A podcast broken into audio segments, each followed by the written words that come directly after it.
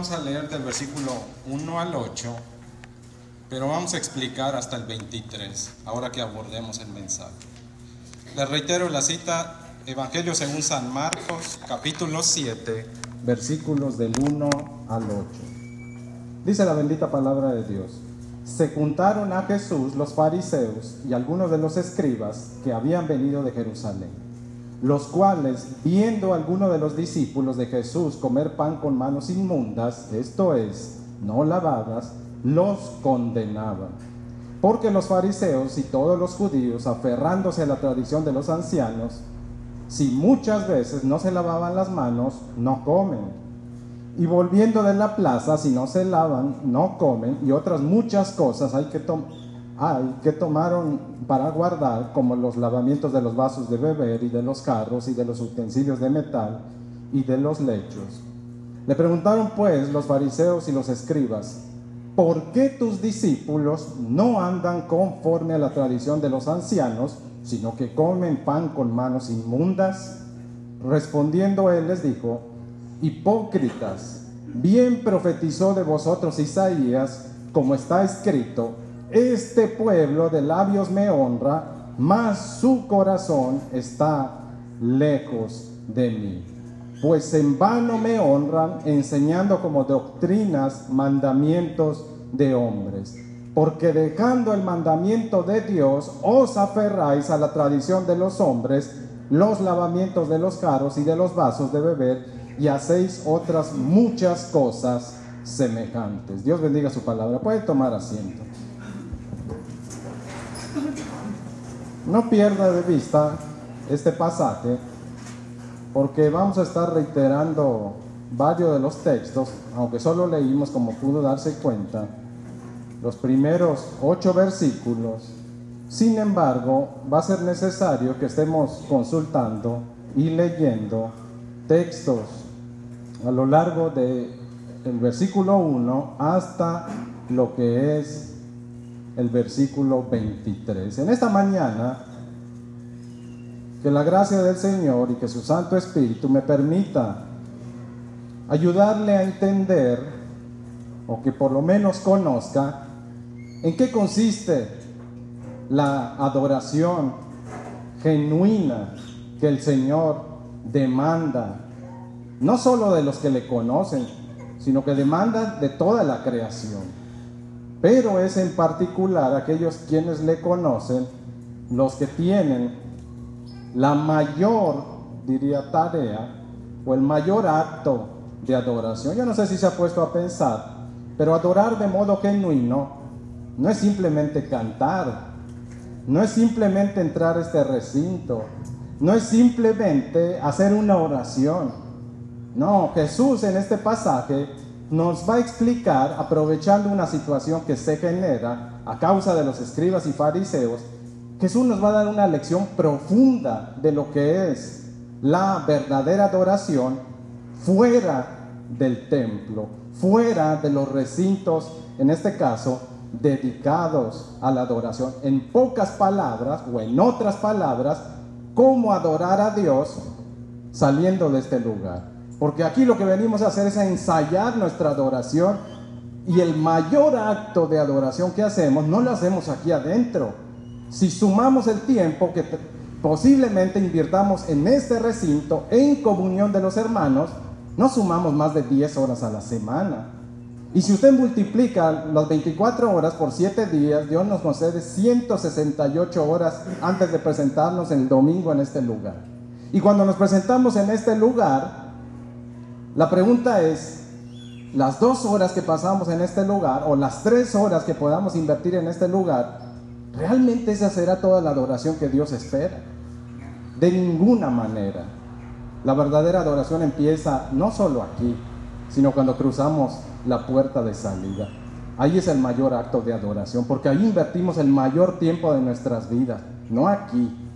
Aquí es el ensayo, aquí es el aprendizaje, aquí es la comunión de los hermanos, pero nuestra verdadera o más alta adoración la hacemos cada día de nuestra vida, no meramente cuando estamos en este recinto. Y hay una pregunta que tenemos que responder, por supuesto, ¿cómo adoramos genuinamente al Señor cuando salimos de este lugar. Eso es lo que Jesús está explicando precisamente en Marcos capítulo 7, del versículo 1 al versículo 23. Ahí Jesús quiere que entendamos a causa de una pregunta, porque la pregunta la generan supuestamente aquellos, ojo, es legítimo el deseo que tienen los escribas y fariseos, el problema es que lo están haciendo mal. El problema es que su adoración no es genuina. ¿A qué nos referimos con adoración? Honrar al Señor, engrandecer el nombre del Señor, respetar la pureza, la santidad, el nombre del Señor. ¿Cómo lo hacemos? Lo hacemos particularmente hablando, Jesús va a explicar en este pasaje, a través de, tres vías o de tres acciones.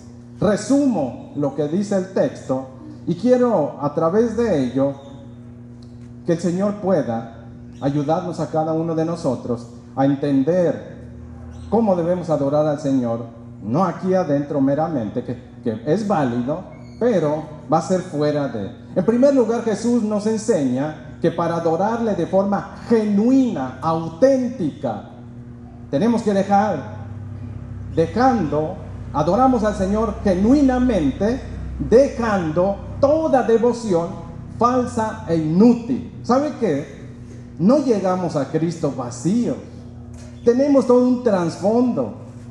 Hay formas que nos enseñaron cómo se respetaba a Dios, cómo se adoraba a Dios. A su entender nos daban a veces consejos o nos decían, no, hijo, cuando llegue o pase a tal lugar, y usted probablemente lo ha visto, o no sé si usted mismo lo hizo, que llegaba a un recinto, y a mí me ha tocado verlo, y me tocó verlo cuando estuvimos en San Juan, pues yo vivía en la casa pastoral, y de vez en cuando, pues dándole vueltas al templo a modo de ejercicio y también de estar haciendo, pues orando al Señor. Varias veces me tocó ver gente que cuando pasaba al lugar y sabía a qué se dedicaba, se quitaba la gorra y pasaba casi inclinado en lo que era parte del tramo donde estaba el edificio. Ah, le enseñaron que la reverencia, que la honra del Señor ameritaba ese acto. Obviamente lo hace también con el edificio, el recinto que utiliza la Iglesia Católica, de igual modo lo va a hacer, pero por lo menos hay un vestigio o un antecedente de que esa persona tiene una idea de que hay lugares, o en este caso la presencia o la representatividad de aquel lugar amerita que él manifieste su respeto. Ahora, eso es superficial. Son muy buenas las intenciones, pero eso es adoración falsa. ¿Por qué es adoración falsa? Claramente Jesús va a decir que solo podemos adorar a Dios cuando vamos a través de Jesús, cuando conocemos a Jesús. Antes de conocer a Jesús, toda adoración sin Jesús es adoración falsa, es adoración inútil. Eso es lo que Jesús nos invita en primer lugar. Queremos adorarle de forma genuina, hay que conocer cómo se adora genuinamente es conocer la adoración genuina para contrastarla con aquello que es falso, con aquello que es inútil. No sé si se ha preguntado usted, ¿qué calidad de adoración le rinde al Señor el resto de la semana? ¿Cómo está adorando? ¿Es su adoración genuina? ¿O está practicando cuestiones que le han enseñado y que quizá ni siquiera se ha percatado, ni ha, quizá ni se ha tomado la tarea de comparar a través de la escritura, a través de principios bíblicos, si lo que está haciendo es auténtica adoración. Bueno, es que así me enseñaron. Me enseñaron que tengo que empezar con A, B, C y después de A, B, C paso a D y después de D cierro y ya es adoración. Si se hace mecánico, Jesús va a decir, si lo hace usted sin, sin haber obedecido al Señor, pues está adorando en vano porque su corazón está lejos. No se adora de esa forma, dice Jesús. Y es en este aspecto que Jesús está detallando y que le va a dar una lección, escribas fariseos, multitud, incluidos los discípulos, y obviamente todos los que venimos y leemos el pasaje, Jesús nos va a explicar en qué consiste la devoción falsa. ¿Qué características tiene la devoción falsa?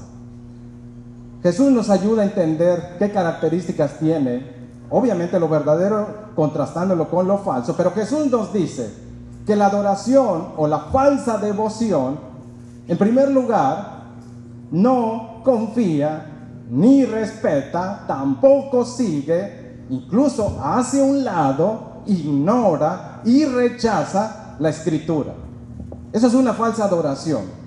Oiga, pero lo que usted hace, ¿dónde lo dice la Biblia? ¿Qué principios bíblicos está utilizando para hacer lo que hace? ¿Por qué hace lo que hace? Dios lo aprueba, Dios lo respalda, y si es así, ¿dónde? Y si no solo Dios lo respalda y lo aprueba, si Dios no lo respalda, ¿por qué lo sigue haciendo? ¿Por qué sigue viviendo de, tal o cual manera o expresando su adoración?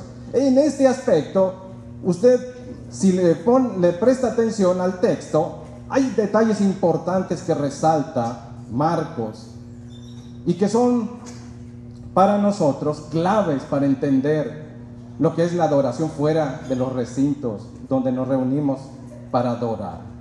Es interesante porque Marcos va a decir en el verso 1, se juntaron a, y eso es conveniente decirlo, porque como bien dijo Amos, ¿acaso andarán dos juntos si no estuvieran de acuerdo? No, no hay armonía, no hay concordia si los dos no están de acuerdo. Es por eso que los escribas y los fariseos llegan con una predisposición no de tener comunión ni con Jesús, ni con sus discípulos, mucho menos con el populacho o la multitud, como va a decir Marcos. Su intención es llegar a señalar los errores que puedan encontrar y supuestamente encuentran uno. Los discípulos no se apegan al amplio ritual de lavamiento de manos porque no está hablando de una cuestión de higiene. Esto es algo que debemos entender respecto a lo que Marcos está diciendo. El asunto no es que los discípulos estaban comiendo de forma antigénica, no. Los discípulos estaban comiendo sin haber hecho todo un proceso de rituales que Marcos nos va a explicar en los versos 2 y 3. Dice Marcos, y sí, los fariseos y escribas tenían una de rituales que lavaban el lecho, es decir, la cama donde dormían, lavaban la ropa y si salían a comprar, todo lo que tocaban cuando llegaba se tenían que bañar y todo antes de poder hacer algo. Porque dentro de la mentalidad de ellos es, Dios merece mi pureza, pero reducen la pureza a lo exterior. Reducen la pureza a lo ritual. En algún momento se extraviaron. Por cierto, esa práctica, por supuesto que está en la Biblia, está relacionado al libro del Levítico, perdón, Está relacionado al libro del Levítico particularmente, pero en el Antiguo Testamento, en Levítico, el contexto, en este caso, el área donde se aplicaba esa minuciosidad de lavarse, era cuando se iba a servir al templo y estaba destinado a los sacerdotes. A ellos les pareció conveniente, por ahí dice un dicho, el hábito no, no hace al monje, pero dijo otro, ah, pero como lo distingue, y esta idea está detrás de lo que los escribas y los fariseos tenían. Dijeron, ¿de qué forma podemos, y voy a usar una palabra, diría de nuestros términos, pero que va acorde a lo que ellos están haciendo? ¿Cómo puedo apantallar a los demás y mostrarles que soy extremadamente espiritual? Bueno, toman y adoptan rituales de lavamiento exclusivos de los sacerdotes lo sacan del sacerdote, en este caso del área del templo, y lo quieren usar para todas las áreas de la vida. Esa es la forma de ellos de buscar pureza. Ese es el reclamo que le están haciendo a Jesús respecto a los discípulos. Eso es lo que están reclamando.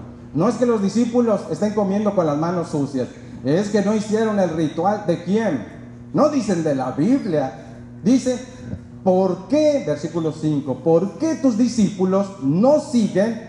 No dice la ley de Moisés, dice la tradición de los ancianos. Y Jesús les va a explicar por qué no siguen la tradición de los ancianos, porque sale sobrando, porque es falso. Ese sistema, ese método, aunque apantalle, aunque dé una apariencia, es falso no logra lo que presuntamente quieren dar en apariencia. No logra santidad, no logra pureza, porque la pureza inicia en el corazón. con la presencia de Cristo. Entonces, la primera característica de esa falsa devoción, no confía ni respeta, tampoco sigue la escritura. Pregunta, su método devocional, su forma de buscar a Dios, su forma de honrar a Dios, ¿qué lugar le da la escritura? ¿Qué respeto tiene su forma de acercarse a Dios con respecto a la escritura? ¿Qué lugar? ¿Es la escritura la que guía uno a uno sus pasos? La Biblia dice, por ejemplo, que el que confiesa su pecado y se aparta, alcanza misericordia y prospera. Entonces, si yo me acerco a Dios, tengo que hacerlo bajo ese término. Es un principio válido. ¿Cómo lo hago? Confesión, arrepentimiento y súplica, como lo hace el Salmo 51. Eso es válido, eso es correcto. Pero si yo me acerco, le canto, le oro, pero pequé y no confesé y no supliqué y no pedí arrepentimiento, es inconveniente la forma que me estoy acercando. Porque no me estoy acercando ante cualquier persona, me estoy acercando al Rey de Reyes y Señor de Señores. Y Él está en todo lugar. ¿A dónde huiré de tu presencia? Pregunta el salmista en el Salmo 139. Él está en todos lados en este aspecto y por tanto no se reduce, no se restringe a este recinto, abarca toda mi vida y por ello debo exaltarlo, debo honrarlo, no bajo mis términos, no siguiendo mis caprichos, sino apegándome a la escritura, conociendo la escritura, no ignorando. Cuando Jesús le dijo en el versículo 9 a los fariseos y escribas, invalidáis el mandamiento, pero en el 8 ha dicho, dejando ustedes el mandamiento, invalidan el mandamiento, luego va a decir versículo 9, versículo 13, en esas expresiones, dejando, invalidáis. Lo que Jesús está expresando tiene que ver con esto. No respetan ustedes la palabra, les dijo Jesús. Y no solo no lo respetan, la ignoran, la hacen a un lado, le sacan la vuelta. Nuestro método de acercarnos a Dios se apega a la escritura o le está sacando la vuelta a la escritura. O se acomoda a nuestros gustos. A mí me parece correcto esto. Yo pienso, yo creo que esto es lo conveniente. Entonces lo hago porque a mí me parece. Porque así me enseñaron. Y porque así me enseñaron, yo pienso, sin ir a la escritura, sin escuchar a la escritura, que eso es lo correcto, entonces lo hago. Esa no es la manera de acercarse a Dios. Uno tiene que aprender a revisar a través de la escritura. Uno tiene que acercarse y preguntarse, Señor, ¿estoy haciendo un lado tu palabra? La forma en que estoy adorándote, buscándote, exaltándote. ¿Estoy tomando mis principios de la escritura? O ni siquiera conozco principios, pero porque alguien me dijo que así se hace, pues yo lo hago. Y créanme que detrás de todo eso es probable que haya una parte que sea genuina, pero no la totalidad quizás de la manera. La segunda característica de una falsa devoción es que las falsas devociones anteponen, promueven y se manejan según ideas, normas, reglas, preceptos humanos. Elevan la opinión de un fulano, de un sotano, de un mengano al nivel como si fuese de la palabra, pero no la es. Jesús le dijo a los fariseos y escribas, ustedes enseñan como doctrina, como algo aceptable, como si Dios lo hubiese dicho, cuando Dios no lo dijo, lo dijeron sus ancianos, hombres como ustedes. ¿Recuerda usted a Nadab y Abiú? La falsa devoción tiene el peligro de ofrecer fuego extraño. Porque la falsa devoción, cuando yo sigo reglas humanas, cuando yo sigo costumbres de hombres, en vez de seguir la dirección de Dios, estoy en riesgo de ofrecer fuego extraño. Algo que Dios no ha mandado y yo me presento a ofrecérselo. Debo ser muy cuidadoso con eso. Porque hay, hay cuestiones que Dios toma muy en serio. Números 16 puede usted ver todo el capítulo. ¿Cuál fue el reclamo, la rebelión de Core? No solo a través de Moisés podemos acercarnos a Dios, no solo a través de Moisés y Aarón, también podemos acercarnos nosotros. Usted conoce la historia.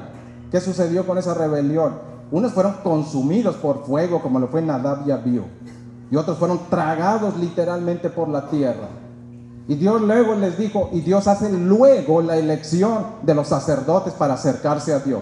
En pocas palabras, Dios lo que está diciendo es, el hombre no debe ni debe acercarse bajo sus propios términos. Nos acercamos a Dios bajo los términos de Dios, no los nuestros.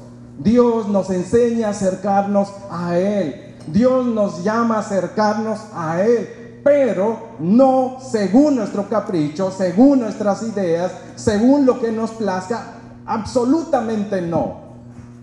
Porque hay un riesgo severo de que yo profane, contamine lo que es santo, como lo hicieron Adab y Abiú, y como lo hizo toda esa rebelión que fue luego tragada. Eso es lo que está trayendo Jesús a colación. Cuidado si estamos siguiendo solamente ideas de hombres. Examinemos lo que se nos propone. Revisemos con mucho cuidado lo que hemos aprendido, nuestras costumbres, aún nuestras buenas tradiciones. Tiene que pasar siempre el filtro de la palabra. Si mi tradición, mi costumbre me aleja de Dios, me aparta de Dios, me aparta de su palabra, ¿sabe qué debo hacer? Abandonarla. Porque todo lo que no me lleve a Cristo sale sobrando. Es perjudicial. Es peligroso y riesgoso. La tercera característica de la falsa adoración es que produce actitud de hipocresía. Jesús dijo en, en Marcos capítulo 7, verso 6, y usted puede leer con detenimiento el texto. La primera palabra, ¿usted qué cree que esperaban escuchar los escribas y fariseos cuando dijeron se presentaron sacudiéndose la ropa, ellos muy elegantes y con mucha presencia según que le dijeron a Jesús, ¿por qué tus discípulos no siguen la tradición de los ancianos? Ellos esperaban que Jesús les dijera, disculpen, perdonen, ahorita le digo que lo hagan. Y les suelta en primer lugar la realidad de su condición simuladores, falsos, o más bien, hipócritas es la palabra en griego. El que se esconde detrás de ella hace un juicio, se esconde de una máscara. De hecho, esa palabra de hipócritas, inicialmente era la palabra que se usaba para describir a los que actuaban en el teatro, pero esos teatros eran parodias en su mayoría, eran burlas entonces el que se vestía usaba distintas máscaras. Nunca conocías quién era realmente y siempre simulaba ser alguien distinto a, quien realmente era. Ese término luego pasa al vocabulario cristiano, o en este caso al judío y luego al cristiano, y pasa a significar aquel que hace juicio, pero sin ser el auténtico. Emite juicio y condena, verso 2 del mismo capítulo 7, dice que viendo ellos no llegaron a tener comunión, ellos llegaron a echar piedra. Ellos llegaron buscando pleito, porque eso produce la falsa devoción.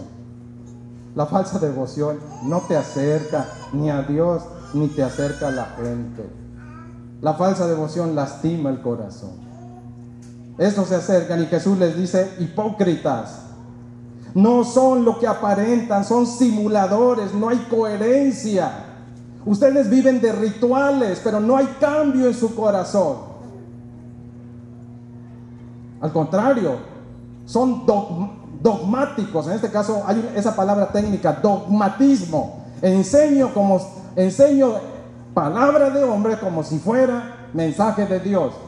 Eso es dogmatismo, decirle a usted, usted tiene que creer lo que yo le diga sin cuestionarlo, porque es palabra de Dios. Oiga, la única que reclama eso es la escritura, no nuestras interpretaciones siquiera, no nuestras enseñanzas y predicaciones. Por supuesto que conforme más nos apegamos, por supuesto que la enseñanza va a ser más bíblica, pero recuerde algo, el que predica no es infalible, yo no soy infalible. Yo no soy inspirado, inspirado es la escritura, infalible es la escritura, verdadera es la escritura. La escritura dice, sea Dios hallado ver, sea Dios veraz y el hombre es susceptible, voy a parafrasear el texto, dice, todo hombre mentiroso, dice ahí. Pero lo que está diciendo es, nosotros no nos podemos equiparar a esa virtud de Dios. Lo que Dios produce porque Él es verdad, lo que Él produce también es verdad. La palabra es verdad porque es de Dios, porque procede de Él. Pero todos los que servimos somos susceptibles y podemos equivocarnos. Eso es algo que debemos tener sumamente nosotros cuidado. Por tanto, en este aspecto, el dogmatismo tiene que ver con transmitir la falsa idea de que lo que le dicen y lo que le enseña fulano, sotano, mengano es incuestionable e infalible. No, de ninguna manera eso es dogmatismo. Pero el dogmatismo siempre tiene también un pariente hermano que se llama legalismo. Los ismos no son buenos en muchas de las ocasiones. Dogma es una cosa, enseñar lo que es verdadero y lo que Dios lo que la palabra enseña. Eso es dogma, doctrina. Pero dogmatismo es todavía querer añadir o quitar y poner palabra de hombres y tratar de equiparar o nivelar la palabra de los hombres como si fuera de Dios y decir luego, lo que dije, esta palabra es como si fuera la escritura. Por cierto, esas son algunas de las cuestiones de la tradición de los católicos y lo que es las bulas papales o los escritos papales. Ellos lo equiparan, dicen lo que escribió fulano, sotano, el papa tal, de tal tema, una bula, un escrito, una investigación y todo esto, es igual a la palabra. Y hay, no, sí es igual a la palabra. Lo que dice, si no lo dice la Biblia y lo dijo fulano, es igual, es como si fuera la Biblia. No, para nosotros no funciona así. Solo la palabra de Dios es veraz. Solo la palabra de Dios merece, diría, tal distinción para nosotros. Pero el que tiene una falsa devoción tiene doble cara, o triple, o cuádruple, o póngale usted las que quiera. No es auténtico. ¿A quién habría que preguntarle respecto a esto? Pues a la familia más cercana. ¿Cómo le mira a la familia a usted? ¿Es auténtico? Si tuviéramos que entrevistarnos, diría, si yo me tomara la tarea de entrevistar a la persona más cercana a usted, ¿qué me diría respecto a su fe? ¿Qué me diría respecto a su testimonio? Y usted pudiera entrevistar también a mi familia. ¿Qué dirían de nosotros? Somos auténticos. La autenticidad viene de una devoción verdadera. La falsa devoción produce, perdona la expresión, pero produce hipócritas. Unos aquí, otros allá. Ah, mire, aquí sí se bien portadito. Ay, debería verlo allá afuera. Ah, mira, hasta cristiano parece. No, pues es que supuestamente es cristiano. Eso es hipocresía. Se está usando una máscara. No soy auténtico. Aparento, simulo, aprendo a comportarme sin dejar que Dios transforme mi corazón. Eso es hipocresía. Es muy oportuno lo que dice el, comentario diario vivir respecto a Marcos. Dice, hipócrita es aquel que simula ser lo que no es y que no tiene intención de ser. Es decir, en este caso, una persona que adore honre a Dios, no lo es y no quiere serlo. Pero vive aparentando como presuntamente si lo fuese. Y no solo eso, busca a Dios, se acerca a Dios por motivos equivocados. ¿Qué motivos equivocados? Beneficios espirituales, materiales, prestigio, dinero, hay intereses a veces de por medio.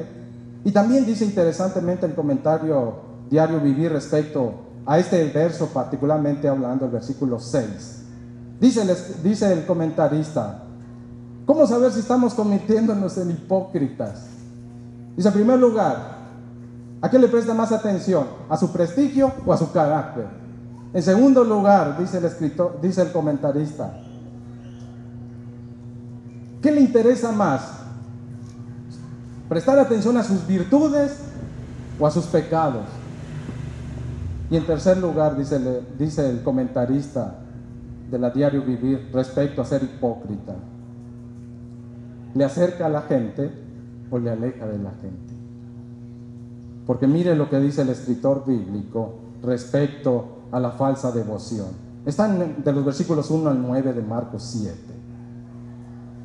¿Por qué es inútil la falsa devoción? En primer lugar, porque perjudica la comunión con el prójimo. Y esto es precisamente lo que comentaba, el, valga la redundancia, el escritor del comentario, el Evangelio según San Marcos, de la diario vivir. La falsa devoción no nos permite tener buena relación con los demás.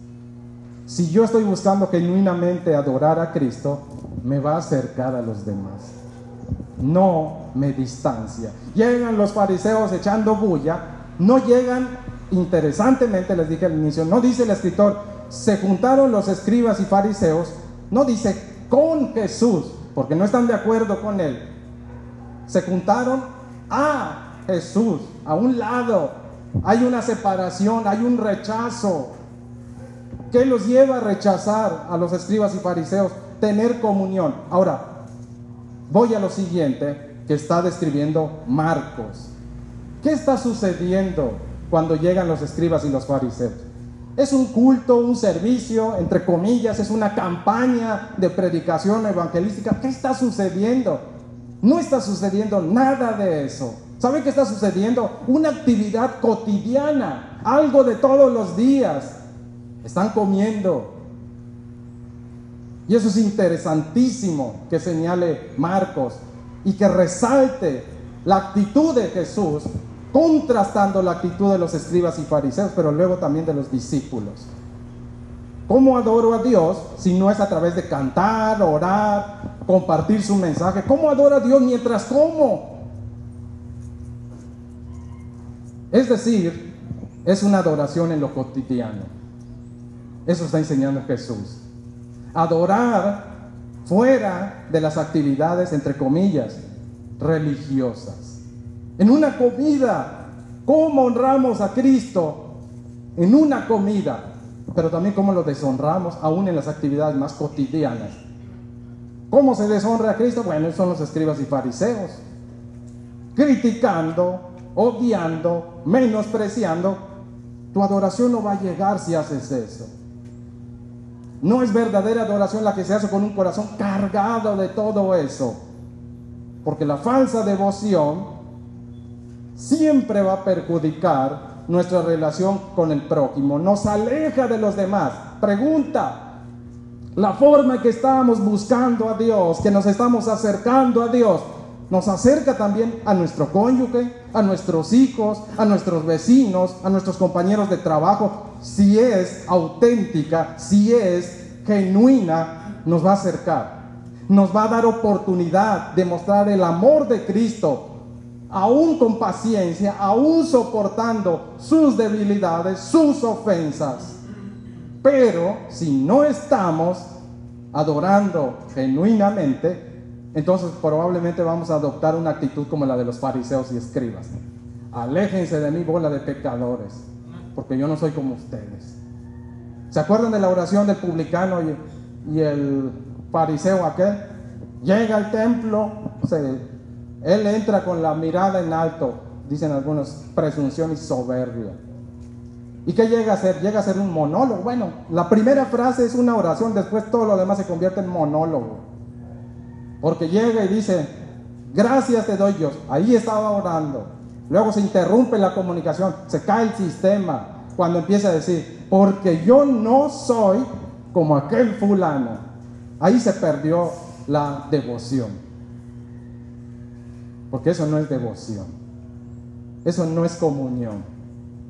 Eso no es adoración. La auténtica adoración no me separa. La auténtica adoración no crea constantes roces, constantes disgustos, que esos son los escribas y fariseos. Los escribas y los fariseos tan pronto se acercan a Jesús y sus discípulos, o todo aquel que es afín a Cristo, y luego encuentran el tropiezo, luego encuentran, ahora sí que diría el granito de arroz negro entre todos los blancos y con eso les es suficiente para manifestar una actitud presuntuosa, despreciable y se aleja de la gente. Lo voy a decir de esta forma. Si nuestra religión nos está apartando de nuestro prójimo, entonces debemos tener cuidado porque es una falsa manera de expresar nuestra fe en el Señor. Porque la fe auténtica hace lo que Cristo hizo, se acerca a la gente, va en búsqueda de lo que se había perdido, con la intención, en el caso de Cristo, de salvarlo, pero en el caso nuestro, de ir por aquellos, de llevar a Cristo para que Cristo los salve. Pero si yo considero y pienso en el corazón que no vale la pena invertir el tiempo porque ay, usted viera todo lo que hacen y lo que dicen, insulto, sí, por supuesto, es que no conocen a Dios, no temen a Dios. Oiga, se supone que usted teme a Dios. Trate de influir de buena manera. ¿Cómo? En primer lugar, su testimonio, sea coherente, consistente. Quítese la máscara si tiene alguna. Muéstrese auténtico. ¿Cómo lo hacemos? En la presencia de Dios aprendemos a ser auténticos. Señor, con todas mis debilidades, ayúdame a ser de bendición a otros. Ayúdame, Señor, a discernir mis propios errores y líbrame de ellos, va a decir el salmista. Debe ser nuestra oración, debe ser nuestra forma. La segunda característica, en este caso, porque es inútil la falsa devoción. No solo perjudica la comunión, nubla, y perdone la expresión, pero es que esto sucede, entorpece nuestro entendimiento respecto a lo que es bueno, agradable, aceptable y puro delante de Dios. Dicen, ¿por qué tus discípulos comen con manos inmundas? Y luego Jesús les termina diciendo, inmundo es lo que ustedes tienen en el corazón. Robos, envidias, tranzas. Les dice, ustedes le sacan la vuelta a la escritura. No solo le sacan la vuelta el corbán, verso 10. Imagínense usted, los escribas y los fariseos diseñaron un sistema de tal forma que puedan, entre comillas, deslindarse legalmente de la responsabilidad de apoyar a la familia, particularmente a los padres, por hacer un voto que se llamaba corbán, ofrenda dedicada a Dios. Supuestamente, dicen los estudiosos, era que un joven podía, si tenía ciertas posesiones, supuestamente si Dios le daba a entender y sentir, se llegaba ante la presencia de los líderes y decía, creo que Dios me está llamando para que yo aporte y apoye la, en este caso la actividad del templo y al Señor, y quiero dedicarle al Señor todo lo que yo tengo. Y hago un voto solemne delante del Señor en dedicar todo lo que tengo. Del dicho al hecho, por cierto, había mucho trecho. Porque saliendo de ahí, ¿saben qué hacían? Perdonen la expresión, pero los miserables no dejaban que sus papás tocasen un solo peso de esa presunta ofrenda al Señor. Pero ¿saben quién se lo seguía gastando? Ellos. Ellos y los que le habían firmado ahí, fulano de tal, tal día, hizo el voto corbán. Entonces, legalmente hablando, pobre, si sus papás tienen necesidades, hay que vean sus papás cómo le hacen. Pero este hijo consagró a Dios todo lo que tiene y no tiene la obligación de cumplir con sus papás. Eso es una actitud miserable. Por eso Jesús le dice, oiga, ustedes hacen tranzas. Dicen que no vale. Dicen que el papá ya queda desamparado. ¿Cómo pueden hacer ustedes eso? Y poner sobre una ley que es divina, poner una ley humana, falsa. Porque Dios dijo, Moisés les dijo, dice Jesús, Moisés les dijo, honra a tu padre y a tu madre. Alguien dijo con mucha razón, jamás va a valer de pretexto usar a Dios para volverme irresponsable, insensible, tacaño y mezquino hacia el necesitado, porque Dios no apoya eso. Toda la Biblia enseña que Dios se compadece del pobre. Al que al pobre presta, a Dios está prestando. Dice, Dios paga y sabe pagar. Entonces, las falsas devociones son peligrosas, inutilizan, entorpecen, ¿Será bueno esto que estoy haciendo? Ah, sí, a mí creo que me parece que todos lo hacen, la mayoría lo hace. Entonces, si la mayoría lo hace, es bueno. Es la falsa devoción, no te deja ver. Estos llegan reclamando algo falso por algo legítimo. Es legítimo buscar honrar a Dios en todas las áreas de la vida, como dijo San Pablo, Colosenses 3:17. Y todo lo que hagáis, sea de palabra y obra, hay que hacerlo para honrar al Señor. Por supuesto. La cuestión es cómo, cuándo, dónde. Eso es lo que Jesús está explicando. ¿Cómo, cuándo y dónde? ¿Cómo al modo del Señor? ¿Dónde? En todos lados. Pero es como el Señor dice.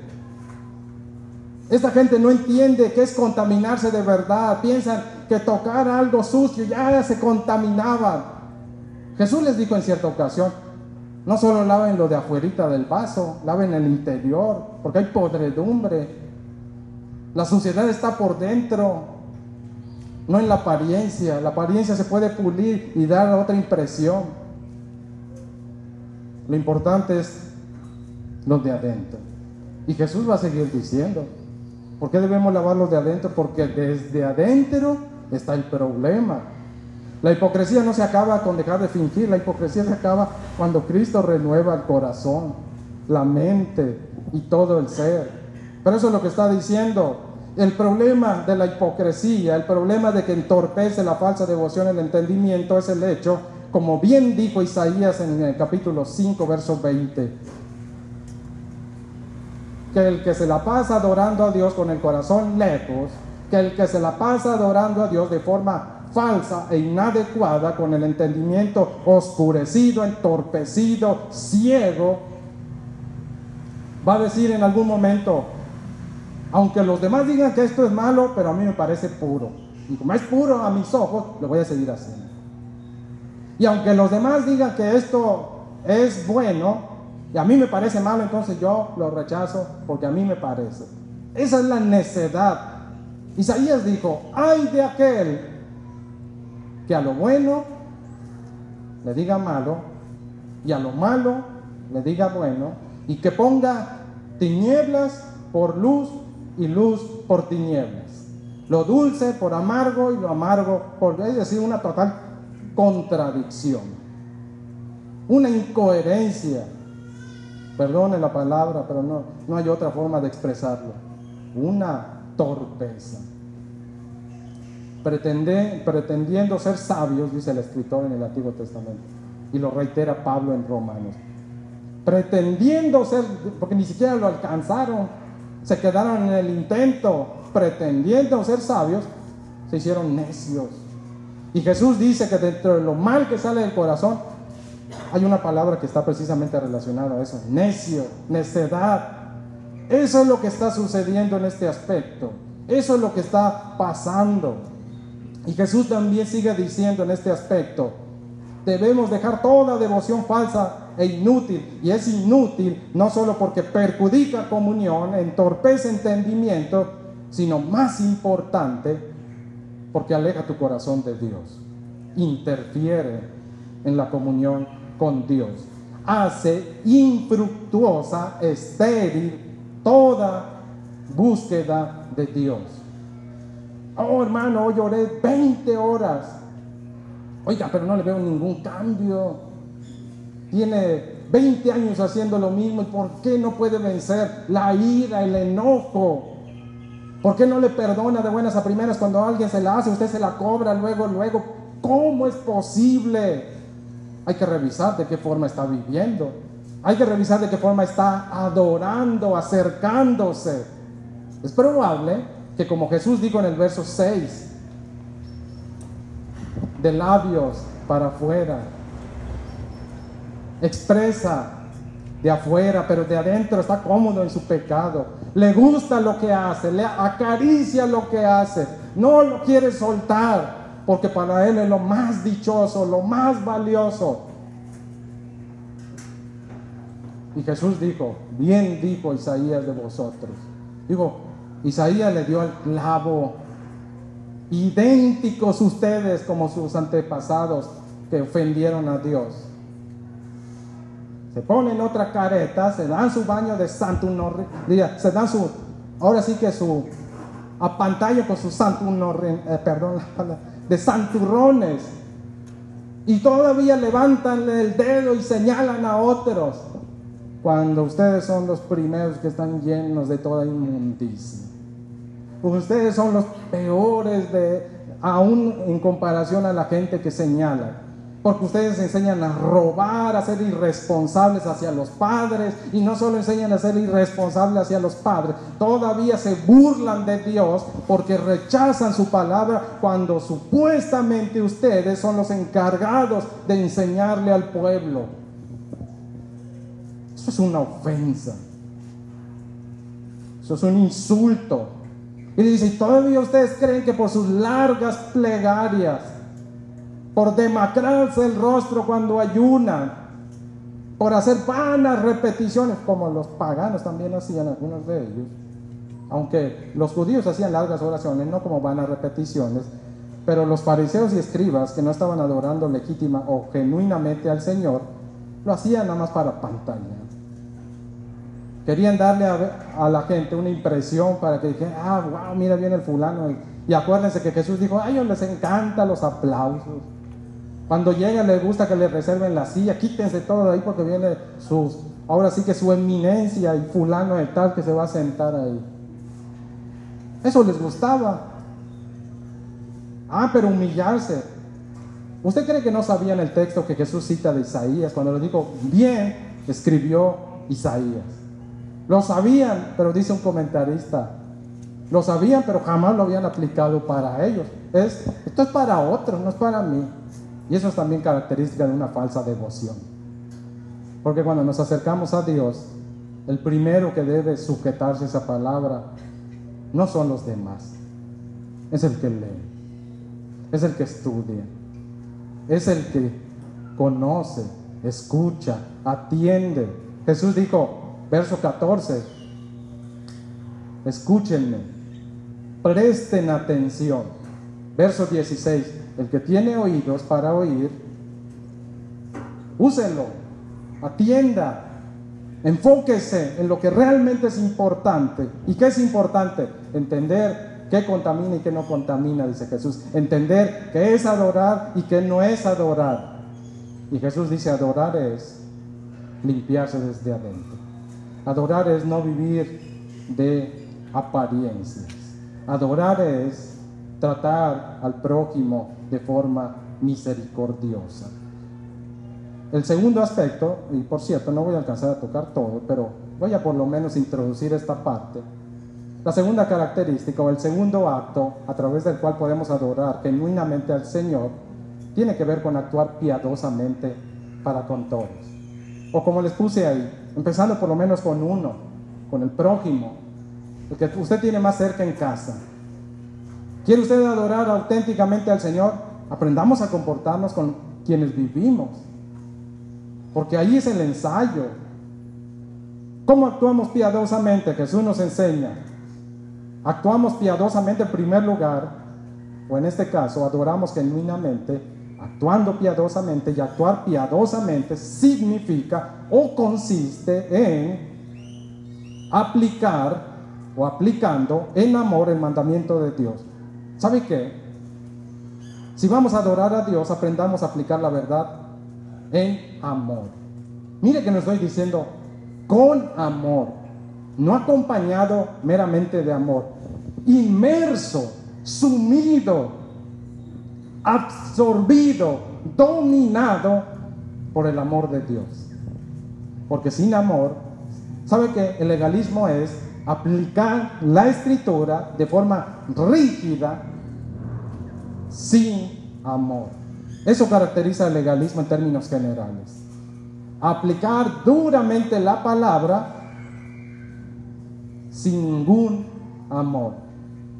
¿Le ha tocado alguna vez ir al, médico y que le toquen de esas enfermeras que, ahora no se qué, que usted se lo buscó, quédese quieto y vámonos? Oiga, duele, aguántese. Nos están haciendo un bien pero duele. Te lo digo de esta forma porque es la verdad y te callas y te aguantas. Ese es tu pecado. Eso es verdad sin amor. ¿Y qué si él no tiene la madurez para entender todavía eso? Nos hemos tomado la tarea de, de averiguar si tiene la madurez para entenderlo. Ok, no lo entiendes de esta forma. Señor, dame sabiduría para comunicarle esta verdad para que lo pueda entender antes de darle los coscorronazos. A diferencia nuestra, debemos evitar seguir esa máxima de que la letra con sangre entra. La doctrina, la enseñanza del Señor no llega de esa forma. No aplica para la enseñanza de la Escritura. Jesús nos muestra que adorarle genuinamente tiene que ver con el acto de aprender a aplicar la palabra en amor. El mandamiento de Dios, dice Marcos. ¿Sabe qué? Adoramos a Dios cuando nos esmeramos en practicar en el amor de Dios esa verdad. ¿Cómo adoramos allá afuera? Supliquémosle a Dios que nos enseñe a esforzarnos, a esmerarnos, en ejercitarnos, en aplicar la palabra de Dios, pero hacerlo con todo el corazón, sin tener lejos el corazón. Bien decimos a veces en nuestras confesiones de fe, para nosotros la escritura es nuestra norma de fe y conducta, sí, lo decimos. Pero cuando se trata de juzgar un asunto en nuestras vidas, nos apegamos a la palabra o nos, o nos hacemos de la vista gorda porque la palabra claramente señala en contra de lo que estamos haciendo. Y como nos gusta, preferimos hacer caso omiso antes que someternos a la palabra. Jesús también les dice a, toda la multitud, adorar genuinamente implica evitar estar atropellando, juzgando y condenando inmisericordiamente a, a los demás ofensores o al prójimo que falla. Jesús nos muestra que adorar al Señor fuera del recinto, en la vida cotidiana, está relacionado con, como dice Santiago, en hacer un juicio, pero un justo juicio, no juicios condenatorios y misericordias. Santiago 2.13 dice, porque juicio sin misericordia se hará con aquel no importa qué tan maduro, cuántos años tenga en la fe, no importa. Si actúa de esa forma, se somete al juicio de la palabra. Porque juicio sin misericordia se hará con aquel que haga lo mismo, que trate misericordia a otras personas. Porque la misericordia o la compasión triunfa sobre el juicio o nos hace, le voy a decir en términos coloquiales, nos hace el paro cuando vamos a ser juzgados. Si sembré misericordia, pues Dios me va a dar a cosechar misericordia. Si como Juan 8, agarré piedra en mano y vámonos, descubrimos a esta ofensora, ya tenían las piedras en la mano. Lo único que estaban esperando es que Jesús diera el visto bueno para algo que ya habían decidido de antemano. Eso es juicio sin misericordia. Agarrar piedras y pensar que los demás son peores que yo.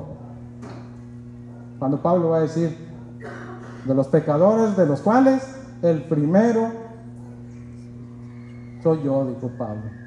Cuando nos presentemos delante del Señor, debe ser nuestra misma perspectiva. No, no vengo a acusar, Señor, a otros, sino a este pecado. Perdóname, Señor, porque este pecador hizo esto este, este. Límpiame, corrígeme, transfórmame. Tu palabra dice esto, aplícalo mí, Señor. En vez de estar atropellando a otra gente. ¿Quiere adorar al Señor allá afuera? Aplíquese la palabra en amor y dejemos de condenar a otros. Dejemos de enjuiciar inmisericordiamente a otros, porque eso ofende al Señor. Eso hicieron los escribas y fariseos. Adorar allá afuera es evitar hacer eso. Es aplicar la palabra, sí, pero sin condenar a otros. Sin luego darnos esos baños de pureza y decir, pues yo soy más espiritual que otros. Ah, qué, qué envidia le debo causar a las otras iglesias que yo esté entre ellos. Eso es una ofensa al Señor. ¿Qué debemos hacer? debemos apegarnos, no ignorar, no sacarle la vuelta, debemos obedecer cada día la palabra de Dios, aplicarla con amor y no escoger lo que nos parezca y nos guste, porque ese es un riesgo también. Hay gente que escoge lo que le gusta y lo que no le gusta simple y sencillamente no lo vuelven a tocar. No me gusta esto que dice la palabra, pero sí me gusta esto. Otra, mejor me, llevo mis años de cristiano solo leyendo lo que me gusta y lo que no me gusta, lo paso así, mire, de volada lo leo. Sobre todo en estos planes de lectura que se nos han propuesto de toda la escritura. Yo no sé si usted pase unos unos textos más que otros, diría que digan, no, esto es aburrido, no lo entiendo, o está demasiado duro, mejor vámonos volando a otra cosa. Ah, cuando habla del amor de Dios, ah, eso sí me gusta. Pero recuerde que ese Dios de amor es fuego consumidor también. Ese Dios misericordioso y paciente también es Dios de juicio. Eso es ver con consistencia, tal cual es Dios. No es que mi concepto de, Dios es, Dios es puro amor. Bueno, lee toda la escritura para que veas toda la perspectiva entonces, porque te falta una parte. Porque la Biblia no dice que no dice Dios solo es amor, no dice eso. Dice que Dios es amor, pero también dice otras cuestiones. Dice que Dios es paciente, sí, pero también dice que Dios en un momento dice se acabó la paciencia, es tiempo de juicio. Hebreo 9:27, establecido está que el hombre muere una sola vez y después de esto, juicio. Hay tiempos. Dios tiene paciencia infinita, sí, pero por gracia y amor y por su sabiduría la limita. Limita el tiempo con respecto a la gente. Hasta aquí lo voy a dejar para no ser más largo, pero quiero invitarles amablemente que podamos ponernos sobre nuestros pies y meditar. Hasta el día de hoy precisamente cómo ha sido nuestra adoración al Señor, no aquí meramente, cuando usted ha cruzado esa puerta, se ha dirigido al trabajo, se ha sentado a comer entre amigos, entre su familia, cuando ha caminado por la calle, cuando se ha subido a su vehículo, cuando se le atravesó un fulano, cuando se hizo tráfico, cuando alguien no cumplió con lo que usted esperaba y usted es jefe y luego reacciona de tal o cual manera, cuando se le olvidó orar, cuando comió sin dar gracias, todo eso. ¿Cómo ha sido su adoración al Señor? ¿Cómo vamos a salir a adorar al Señor? Ya ensayamos. Ahora nos toca la verdadera y más larga adoración la mayor, el mayor acto de adoración que tenemos, cruzando esa puerta, entre nuestra familia, entre nuestro cónyuge, entre nuestros compañeros de trabajo. ¿Cómo lo vamos a hacer? Teniendo a Dios, aplicando la palabra en amor a este pecador primero, suplicándole al Señor que nos permita y nos dé la posibilidad, la oportunidad de bendecir a otras personas ¿A través de qué? De nosotros primero encontrarnos con Cristo. Y al encontrarnos con Cristo, que el amor de Cristo nos empape y podamos transmitirle a otros de manera fiel qué significa adorar, honrar el nombre del Señor, no a través de rituales, a través de una vida consistente, coherente, auténtica, que tema a Dios y que guarde cada una de las áreas de su vida a known or also